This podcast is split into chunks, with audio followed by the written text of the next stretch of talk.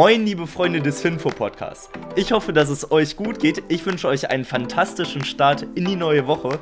Wir haben heute Montag, den 22. August 2022 und letzte Woche, da ging es ja richtig ab an der Börse. Der SP 500 hat 0,96% verloren, der DAX 2,19% und der Bitcoin satte 10%. Jetzt hoffe ich für euch, dass ihr short gegangen seid. Wenn nicht, auch nicht schlimm. Die meisten von uns sind ja eigentlich bei and hold anleger Da interessiert einem eine so kurzfristige Volatilität natürlich eher weniger. Aber nichtsdestotrotz, nice to know. Die heutigen Themen sind die folgenden. Die mögliche Rezession Europas, Kernkraftwerke in Deutschland, Berkshire Hathaway und Occidental Petroleum und BlackRock waren vor der ESG-Offenlegung. Jetzt wisst ihr ja schon mal, was auf euch heute zukommen wird. Deswegen würde ich vorschlagen, dass wir jetzt nicht lang rumschnacken, sondern starten direkt mit dem ersten Thema rein.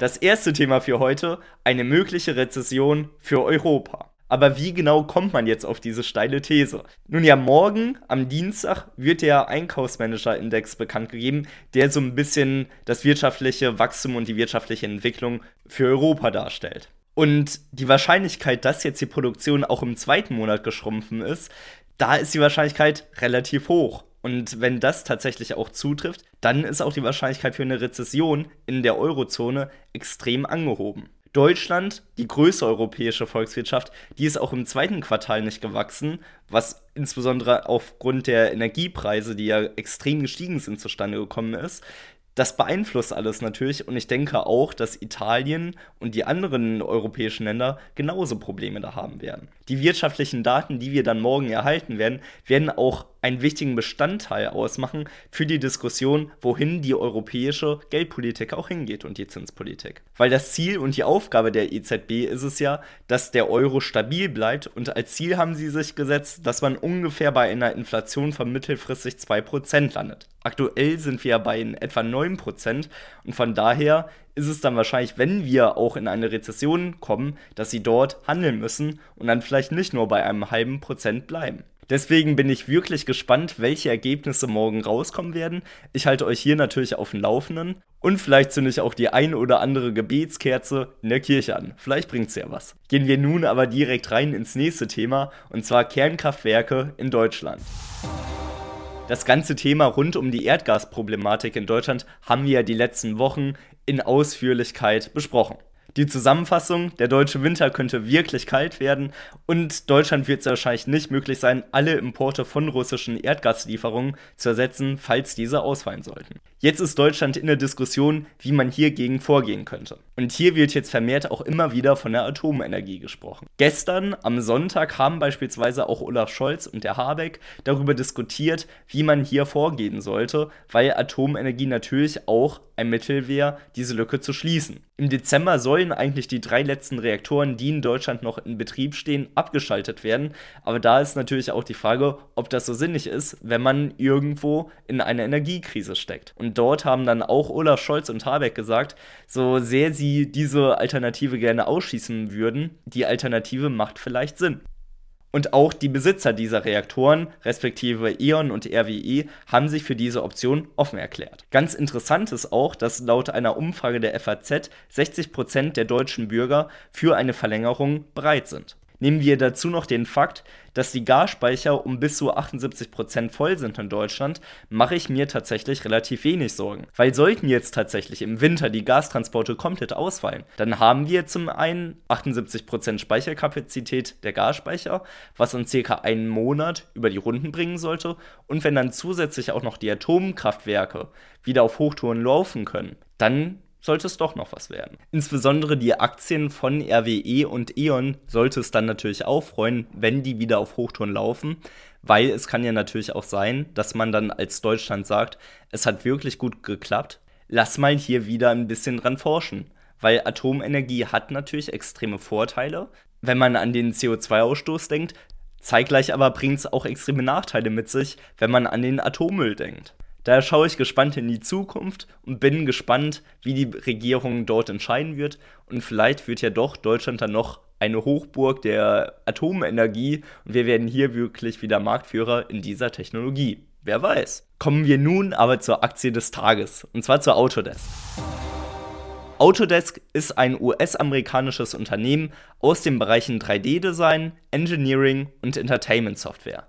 Zu den Kunden des Unternehmens zählen zahlreiche Branchen, unter anderem auch Architektur, Gebäude, Bau und Medien- sowie Unterhaltungsindustrie. Begonnen hatte das Unternehmen im Jahr 1982 mit der Einführung der Software AutoCAD. Das CAD steht hierbei für Computer Aided Design, also ein computergeschütztes Design. Und die Idee hatte dazu der Programmierer John Walker, der schnell neue Immobilienideen für die Immobilienbranche entwickeln wollte. Und damit hat er jetzt einen Grundbaustein für diese gesamte Branche gelegt. Und nach nur drei Jahren, weil es eben so erfolgreich war, hat es ihn dann an die Börse verschlagen und das war ein riesiger Erfolg, weil das Unternehmen hatte bereits 1989 einen Umsatz von über 100 Millionen US-Dollar, was natürlich dann auch ausgebaut werden konnte und aktuell die Position des absoluten Marktführers hat und diese Position bis heute hin verteidigt. Auch die Kennzahlen von Autodesk überzeugen, weil Autodesk erzielt einen alle Aktien-Qualitätsscore von 8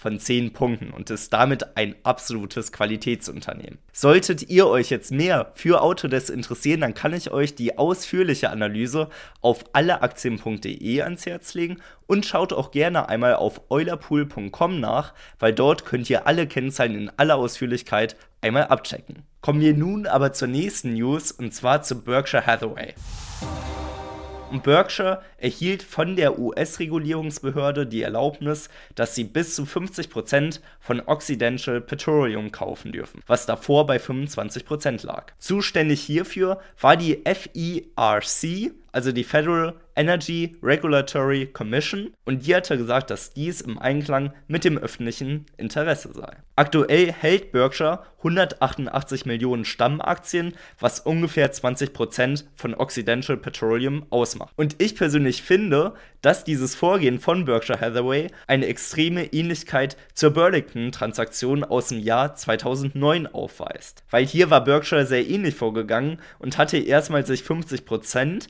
von Burlington gesichert und hat es dann schlussendlich doch komplett gekauft. Und ihr alle kennt auch sicherlich Burlington, weil Burlington ist mittlerweile als die BNSF bekannt und ist eine der größten Eisenbahnstrecken in den USA. Aber egal wie es jetzt sein wird, Warren Buffett beweist mal wieder ein absolutes Geschick. Dieses Jahr alleine konnte Occidental ein Plus von 227,35 Prozent erzielen, was wirklich atemberaubend ist, insbesondere wenn man sich die Performance aus den Vorjahren anguckt. Viele Investoren haben ja Warren Buffett als kleinen OP genannt, der keine Ahnung mehr hat, als Investoren wie Cathy Wood am Himmel ranken. Aber es zeigt mal wieder, Warren Buffett ist nicht blöd, der hat echt was auf dem Kasten und ich denke mal, dass es nicht blöd ist, auch in Zukunft darauf zu achten, wenn Leute Warren Buffett für tot erklären, dann doch vielleicht genau dann hier reinzusteigen, um antizyklisch zu handeln. Kommen wir nun aber zum letzten Thema und zwar zu BlackRock. Und die waren vor der ESG-Offenlegung, die vielleicht bald kommen wird. Der SEC-Vorsitzende